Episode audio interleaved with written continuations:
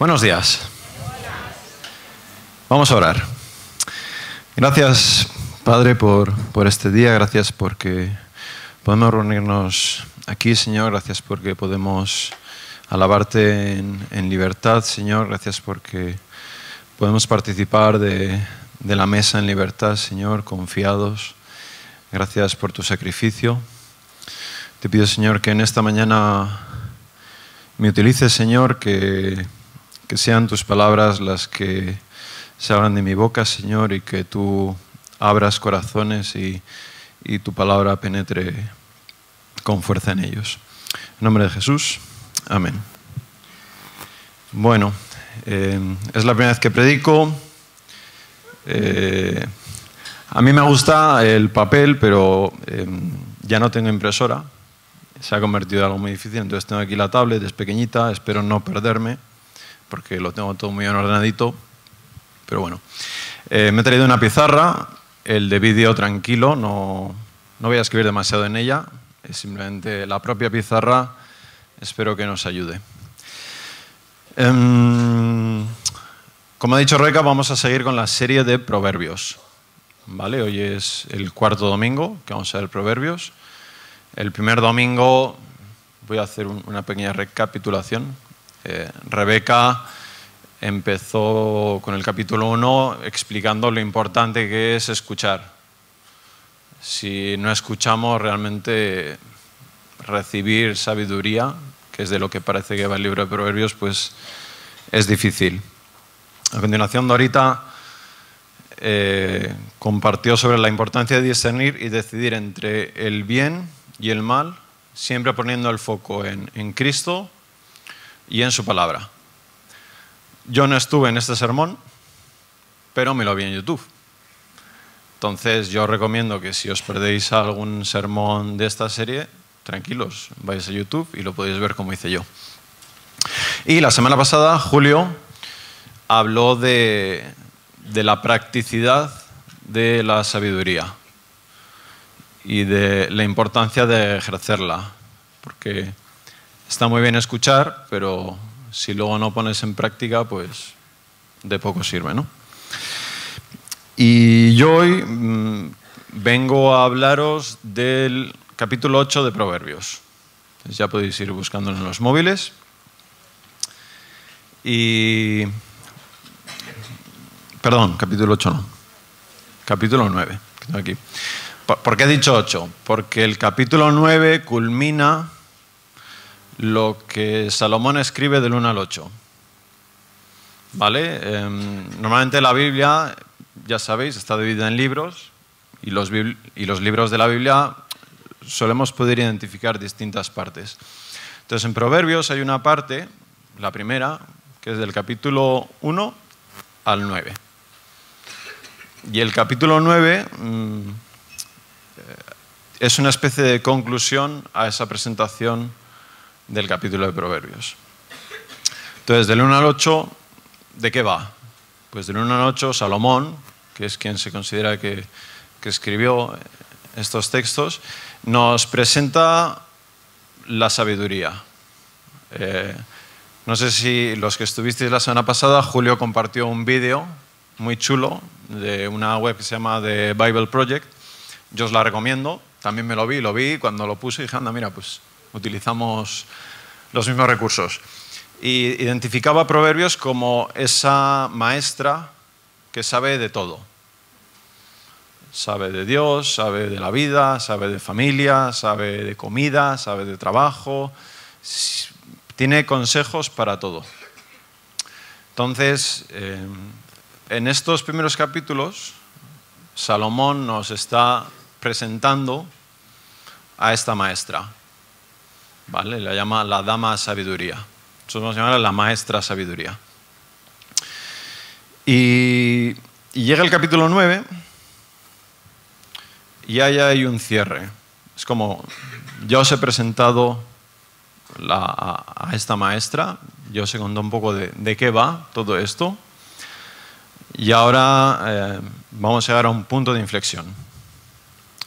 Entonces, he pedido, por favor, a, Jazz y a, Dorita que me ayuden a, leer el, capítulo. Voy a leer Proverbios 9 del 1 al 6. Dice, la sabiduría ha edificado su casa, ha labrado sus siete columnas, ha preparado su alimento, ha mezclado su vino, ha puesto también su mesa, ha enviado a sus doncellas y clama desde los lugares más altos de la ciudad. El que sea simple que entre aquí. Al falto de entendimiento le dice, venid, comed de mi pan y bebed del vino que he mezclado. Abandonad la necedad y viviréis y andad por el camino del entendimiento. El que corrige al escarnecedor atae sobre sí deshonra, y el que reprende al impío recibe insultos. No reprendas al escarnecedor para que no te aborrezca. Reprende al sabio y te amará. Da instrucción al sabio y será aún más sabio. Enseña al justo y aumentará su saber. El principio de la sabiduría es el temor del Señor. Y el conocimiento del santo es inteligencia. Pues por mí se multiplicarán tus días, y años de vida te serán añadidos. Si eres sabio, eres sabio para, tu para provecho tuyo, y si escarneces, solo tú sufrirás. La mujer insensata es alborotadora, es simple y es ignorante. Se sienta en una silla a la puerta de su casa, en los lugares altos de la ciudad, para llamar a los que pasan por el camino, que van por sus caminos derechos, y dice a cualquier simple, ven acá. A los faltos de cordura dijo, las aguas hurtadas son dulces y el pan comido en oculto es sabroso. Y no saben que allí están los muertos y que sus convidados están en lo profundo del Seol. Gracias.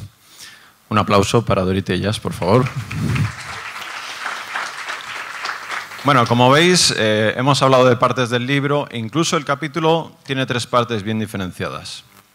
Por eso lo hemos leído tres personas distintas. Eh, tiene una primera parte donde vemos de nuevo a esta maestra sabiduría. Y tiene una última parte donde vemos, yo la llamo la señorita insensatez y, hay una comparación, hay un toma y daca entre estas dos chicas. ¿Vale? Entonces, por un lado vemos en el capítulo 1 y 2 eh, ¿qué, hace la, maestra sabiduría. Prepara, prepara casa, construye una casa con siete columnas. Eh, aquí lo del siete a veces parece un poco raro, pero es Traduciéndolo al español actual, diríamos, ha construido una casa con columnas de 10. En aquella época las notas se pondrían sobre 7, entonces pues de 7. Entonces, te ha construido una casa. Y además ha mezclado su vino. Antiguamente, y hoy todavía se hace en invierno en algunos sitios, el vino se mezclaba con especias y se calentaba, y en invierno no ves lo bien que entra. Em, además, ha sacrificado algún bicho, entonces te ha preparado chuletón. Yo soy del País Vasco y nos gusta el chuletón. ¿Vale? Sabemos de qué va eso, es un cacharro así. Esto es lo que te ha preparado la maestra sabiduría. Por el contrario, si, saltamos casi al final del, capítulo, en el versículo 17, ¿qué es lo que ofrece la señorita insensatez? te ofrece pan y agua, que es lo que comúnmente se les da a los presos. ¿no? Bueno, este lo vamos a tener a pan y agua un mes, pues es un castigo. ¿Dónde está el atractivo de este pan y agua? Que es robado.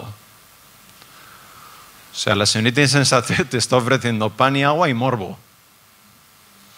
Y aquí, a veces, ahora mismo lo, expongo y dices, bueno, que, tontería, ¿no? ¿A quién se le ocurre? Pero ¿cuántas veces no hacemos cosas y es en lo oculto y tiene un atractivo porque nadie me ve y no estoy dispuesto a hacerlo? Y a veces dices, pero si, si puedes hacer otras cosas mucho mejores y no tienes que avergonzarte ya, pero el pan y agua y el morbo, además aquí en España el morbo, no hay más que encender la tele, parece que el morbo nos va. Eso es lo que ofrece una y otra. Además, eh, seguimos, volvemos desde el principio, versículos 3 y 4, la sabiduría se sube a, lo alto de la ciudad. Eh, hay muchos pueblos aquí en España que lo que tienen en el centro de la ciudad es el ayuntamiento y la iglesia y la plaza en medio, ¿no? Y suelen estar en el centro del pueblo. Pues la sabiduría se vaya al centro de la plaza del pueblo, que además suele estar en la monta del monte, y se pone a gritar, eh, mirad lo que he montado. Y además envía criados a invitar personalmente a cada uno de los convidados. Coge y dice, a ver, ve, vea por David, vea por Antonio, vea por Katia, vea por Lucas. Te hace una invitación personal. Da igual dónde estés. Alguien va a ir a tu casa y va a tocar la puerta y decir, mira, el banquete que ha preparado la sabiduría. Por el contrario, ¿qué hace la señorita insensatez? Eh, es hasta perezosa. Se sienta en la puerta de casa y cuando pasa alguien, levantas así la falda. Mira lo que tengo. Pan y agua. Esto es muy interesante porque ¿a cuántas personas conocéis que su vida es, mira todo lo que me ha pasado, pero es que yo soy rebelde porque el mundo me ha hecho así? Es que nací aquí, es que me ocurrió esto, es que mi padre tal, es que mi hijo no sé qué. Yo todas las decisiones que he tomado no las he tomado yo, es que... Y aquí parece que, oye, no tienes excusa. La sabiduría está siempre ahí, está llamándote, mientras que la insensatez eres tú quien vas por tu camino, te hacen... Y, y citando un proverbio popular que no viene aquí, pero que también es muy cierto, la cabra tira para el monte, ¿no? Entonces, Salomón te está diciendo, no tienes excusa. Eh, la sabiduría está siempre ahí, es siempre visible. Te ha hecho una invitación personal. Con la insensatez has sido tú solito. Vemos Qué contradictorias, ¿no? Estas dos damas. Y, para terminar con, estos dos bloques, eh, la sabiduría al final te ofrece andar por el camino de la inteligencia.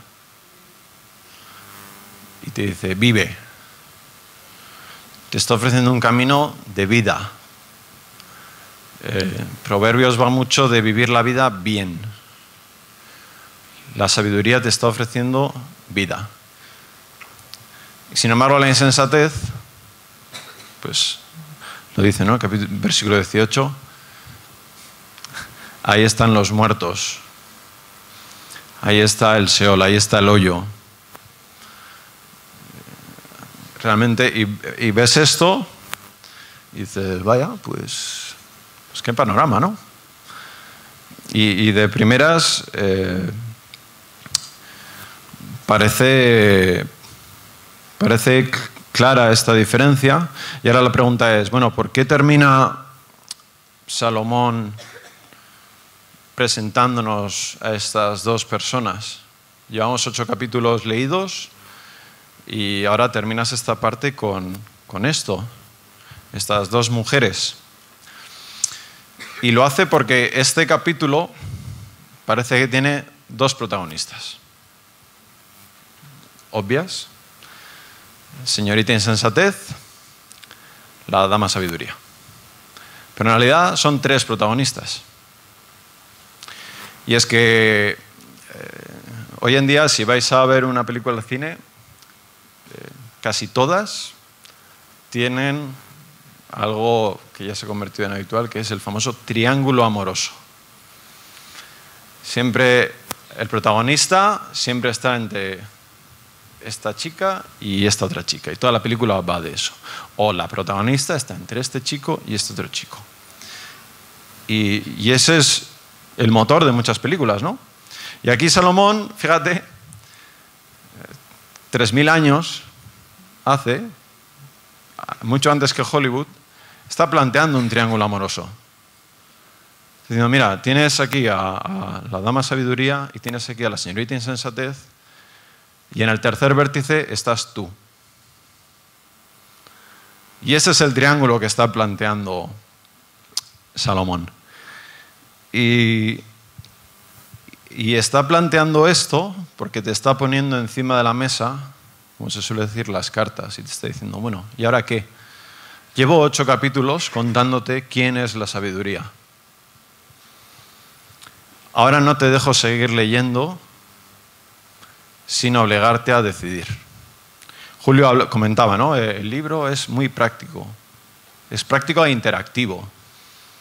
Si pasas, si estás leyendo Proverbios y pasas del capítulo 9 y te metes en el 10 y no te has parado a, pensar un momento, a ver mi vida, qué estoy haciendo con ella, eh, por qué camino estoy yendo, etcétera, es que estás leyendo mal.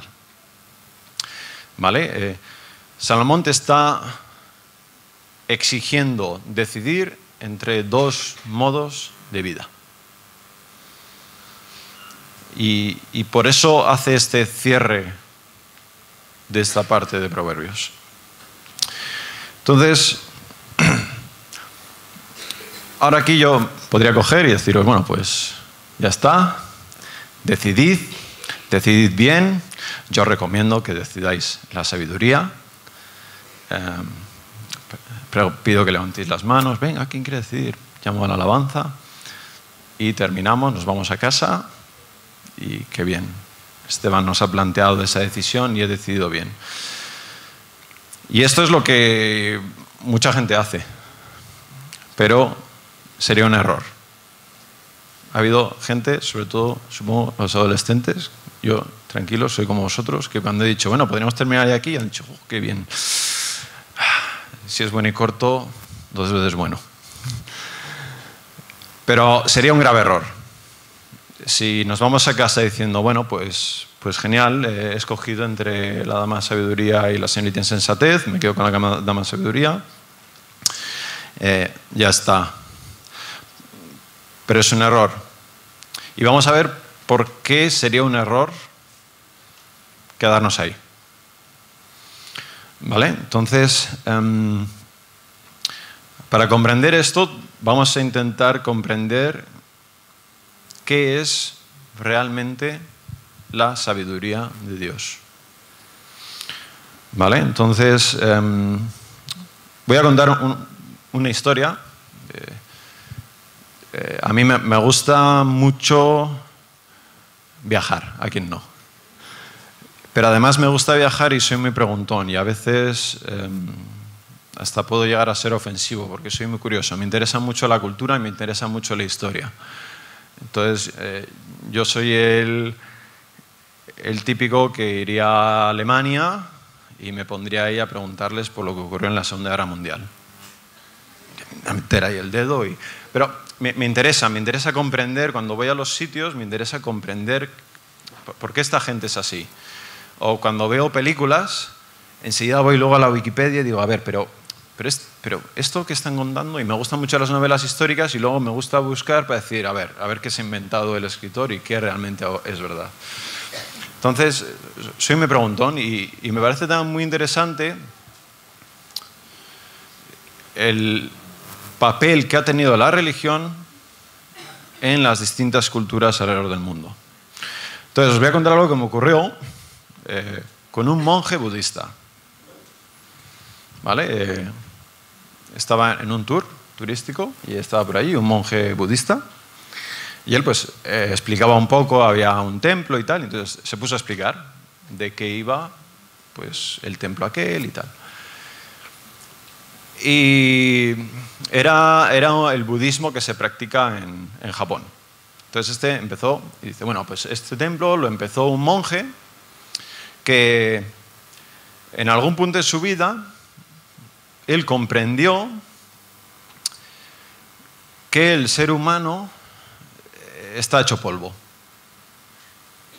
Y yo dije, bueno, eh, mira, un tío... Y, continuó, ¿no? Y este monje, maestro nuestro, eh, se dio cuenta de que hay algo, hay una divinidad superior pero que no podemos alcanzar. Hay algo que, está roto entre este ser humano roto, caído, y la divinidad, el mundo espiritual, ese reino espiritual. Y este monje comprendió que, que no podía tocar esa divinidad. Dije, bueno, oye, pues hasta aquí va muy bien. Dije, pues a ver, a ver cómo sigue. Entonces él me dice, entonces este monje lo que hizo fue, bueno, pues para intentar alcanzar esa divinidad vamos a hacer cosas. Y entonces, pues ellos eh, se dedican a, a, hacer cosas. Entonces, eh, pues te decía, pues hacemos una ceremonia de fuego y nos levantamos a las 5 de la mañana a encender fuego. Y yo, bueno, tengo buenas noticias para ti, ya no hace falta levantarte a las 5 para encender fuego. Pero ellos todavía hoy se levantan a las 5 de la mañana para encender fuego, para intentar, como que saltan, ¿no? A ver si, si lo alcanzo. Y me pareció muy curioso porque dije, bueno, pero si es que ibais muy bien. Si es que sin darte cuenta me acabas de explicar prácticamente los dos primeros pasos casi de las leyes espirituales. Vais bien. Pero luego te pones a mirar y dices, si es que en realidad todas las religiones van de eso. Te pones a mirar los hinduistas, los chamanes en África, los egipcios. Todos van de estamos hechos polvo, hay un reino espiritual y no sabemos qué hacer para conseguir paz con eso. Entonces nos dedicamos a hacer cosas y, como hemos visto, este capítulo, volviendo al capítulo, tiene tres partes y hemos presentado la primera y la tercera. Luego hay una parte en medio que es como una especie de descripción de qué va este triángulo del cual hemos estado hablando. Y además en el centro de esa parte hay una frase que se repite 14 veces en Proverbios. Y que estoy seguro de que todos sabéis.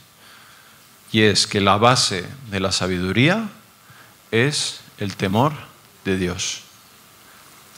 Y no tengo ni idea de hebreo. Pero siempre me ha llamado mucho la atención la palabra temor, cómo la traducimos nosotros. Porque siempre traducimos terror, perdón, temor como eh, un respeto reverencial. Entonces dije, bueno, voy a buscar. Y en, hebreo, para el que eh, por lo visto se dice girao. Busqué luego la traducción, no tengo ni idea de hebreo, pero soy espabilado con Google. Y la primera acepción de esta palabra no es respeto, es terror, miedo, puro y duro. Y te das cuenta de estos budistas, de los egipcios, de los persas, de los contemporáneos de Abraham, y te das cuenta lo que hacían para intentar alcanzar el reino de los cielos, y dices, claro, es que esta gente vivía aterrada. Porque para intentar tener paz con Dios, empiezo matando un pollo. Y luego voy a matar algo un poco más grande y matas un cordero. Y luego, bueno, pues una vaca. Y luego un toro. Y luego he hecho un prisionero de guerra, voy a sacrificar una vida humana. Pero su terror llega tanto que llega un día y dicen, bueno, he tenido un hijo, voy a sacrificarlo. Eh, cuando leemos la historia de Abraham y Isaac, algo que a veces no se dice es que Abraham en realidad eh, no se extrañó de que Dios le pidiese a su hijo. Es que todo el mundo estaba haciéndolo. A, ese extremo llegaba el miedo de la gente. Es, sorprendente. Eh, lo que estoy diciendo ahora mismo es, esta gente que llegaba a sacrificar hijos tenía un temor de Dios y por lo tanto una sabiduría, una comprensión de lo que estaba ocurriendo superior a la mayoría de seres humanos hoy en día. Es muy fuerte ¿eh? decir, ay, no, ¿sabes? Este, hombre que hace dos mil años mató a su hijo, él, comprendía lo que estaba ocurriendo. Y, y- y fíjate la desesperación en la que estaba sumida y en la que aún hoy en día está sumida la humanidad. ¿Vale? Y, y a veces pensamos, bueno, ya, pero esto, esto de terror en realidad no va con nosotros porque somos cristianos y tal, y Salomón en realidad reverencia, y, y- y- y esto es un pequeño paréntesis. ¿Vale? Eh, cuando Salomón escribió esto, eh, es probable que o, o ya hubiese construido el templo o lo estuviese construyendo. Pero ya tenían tabernáculo. Y sabéis lo que ocurrió una vez al año, ¿no? Una vez al año había un sacerdote al que llenaban de campanitas, le ataban una cuerda y le decían, nada, entra al lugar santísimo y haz la ofrenda por el pueblo. Y dices, bueno, pero ¿para qué me ponéis, cam- ¿para qué me ponéis un montón de cascabeles y una correa? Y es porque es que cabe la posibilidad de que entres ahí dentro y palmes y te mueras. Entonces, si dejamos de oír la campanita, pues tiramos de la cuerda y te sacamos. Esto era lo que conocía Salomón. Yo soy ese sacerdote y entro con respeto y reverencia, pero también entro con miedo. Porque, oye, que me habéis llenado de cascabeles, que tengo una cuerda para que tiréis de ella.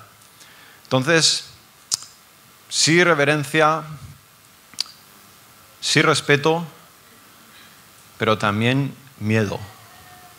No, no podemos ablandar la palabra de Dios. O sea, la realidad es que la gente tenía miedo a Dios. Y, era sabio tener miedo a Dios. ¿Vale? Lo, dice 14 veces, solo en Proverbios. Se repite luego mucho más en, en Salmos y en otros libros. Em, entonces, a ver, que no me pierda.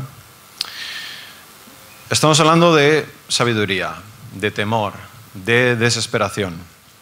¿Vale? Y em, aquí vamos a ya empezar a usar la, la pizarra. ¿Vale? Porque, ¿Por qué es tan insistente la dama sabiduría con el temor? ¿Por qué,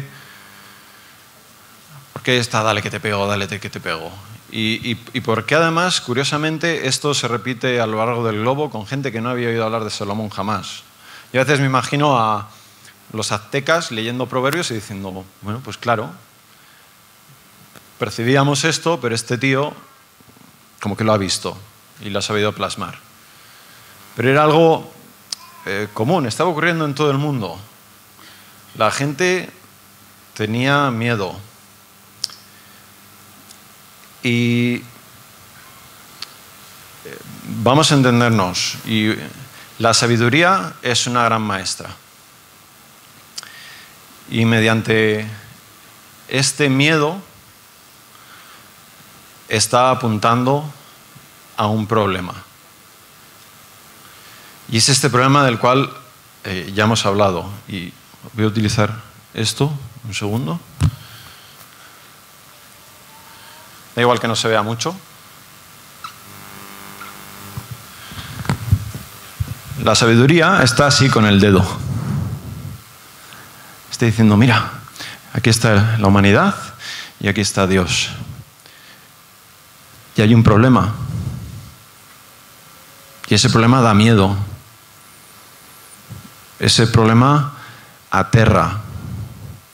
La humanidad está desesperada. Y las personas sabias son capaces de ver el problema que hay aquí en medio. Ahora bien, y este es el error.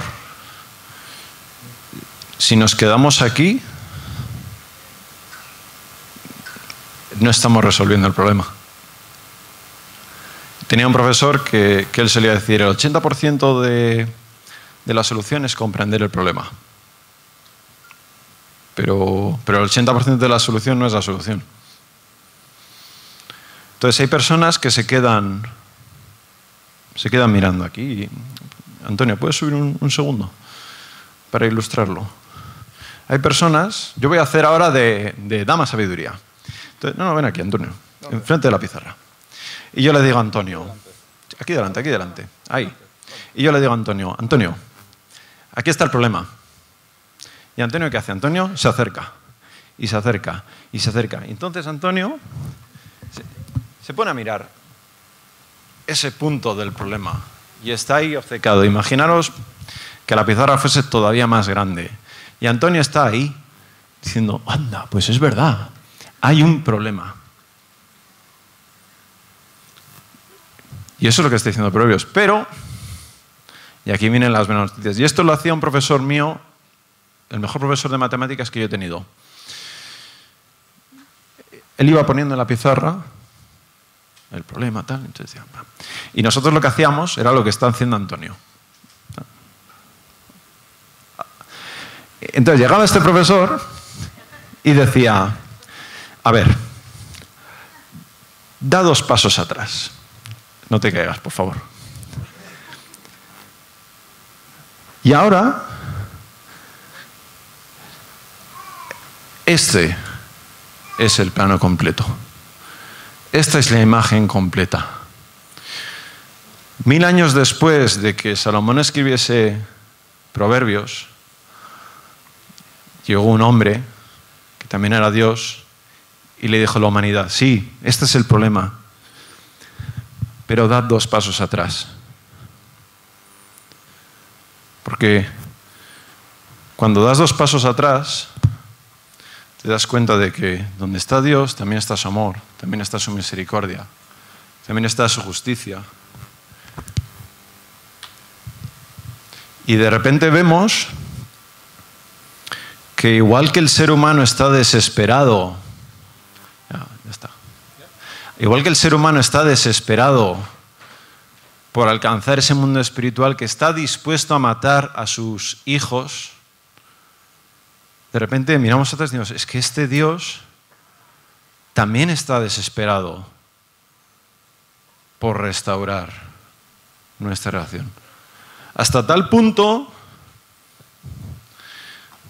que está dispuesto a dar a su propio hijo. O sea, su desesperación es todavía mayor que la nuestra.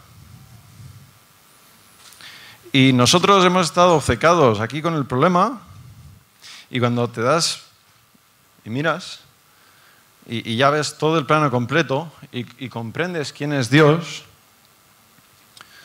dices, ah, bueno, pero... Claro, ahora veo la solución. Y, la solución ya no es que yo mate a mi hijo. La solución me la, me la ha puesto Dios delante.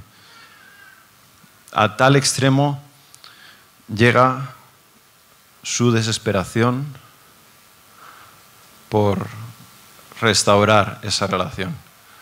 Eh, la humanidad lleva miles de años intentando alcanzar a Dios, no alcanzar a Dios. Hace dos mil años Cristo llegó y dijo, que yo os ame primero. Si es que la, la solución la pongo yo. En Primera de Corintios 1,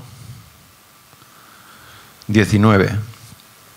Porque está escrito, destruiré la sabiduría de los sabios y el entendimiento de los inteligentes desecharé. ¿Dónde está el sabio? ¿Dónde el escriba? ¿Dónde el polemista de este siglo?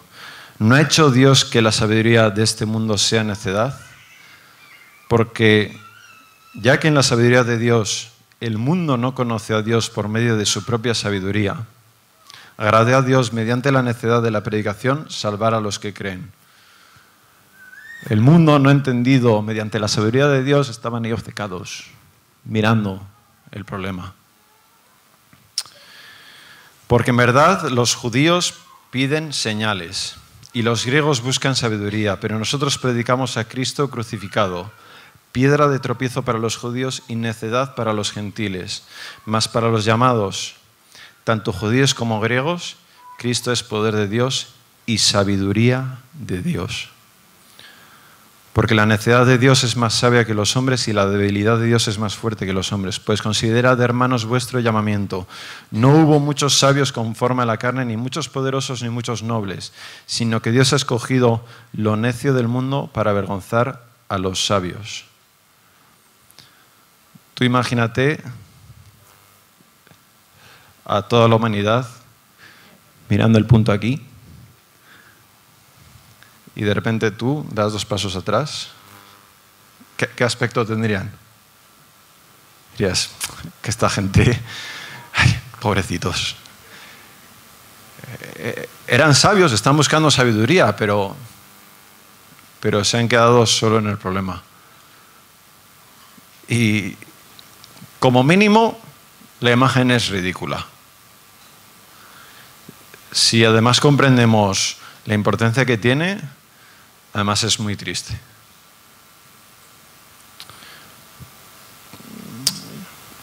Y lo vil y despreciado del mundo ha escogido Dios, lo que no es para anular lo que es, para que nadie se jacte delante de Dios.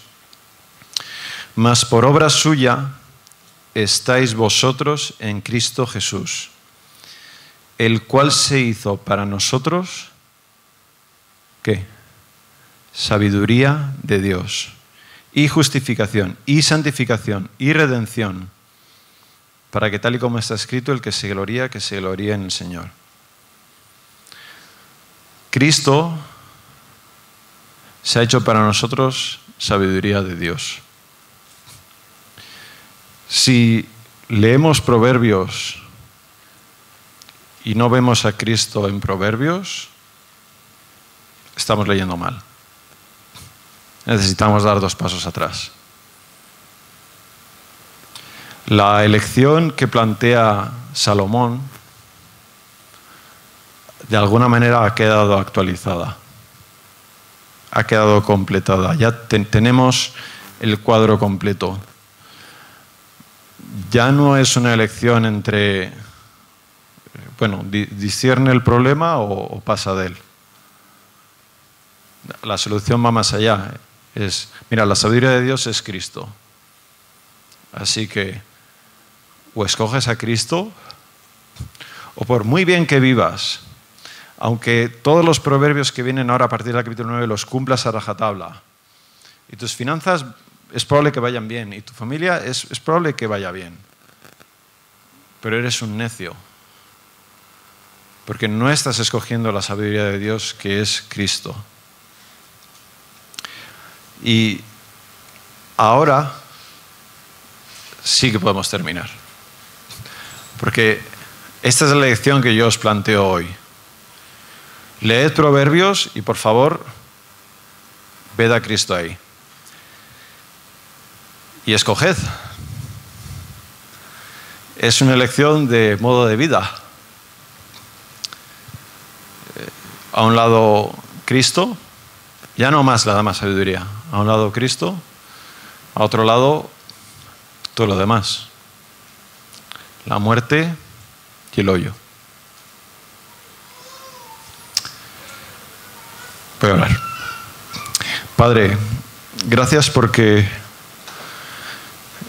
podemos verte en toda tu palabra. Gracias Señor porque Cristo estás presente constantemente.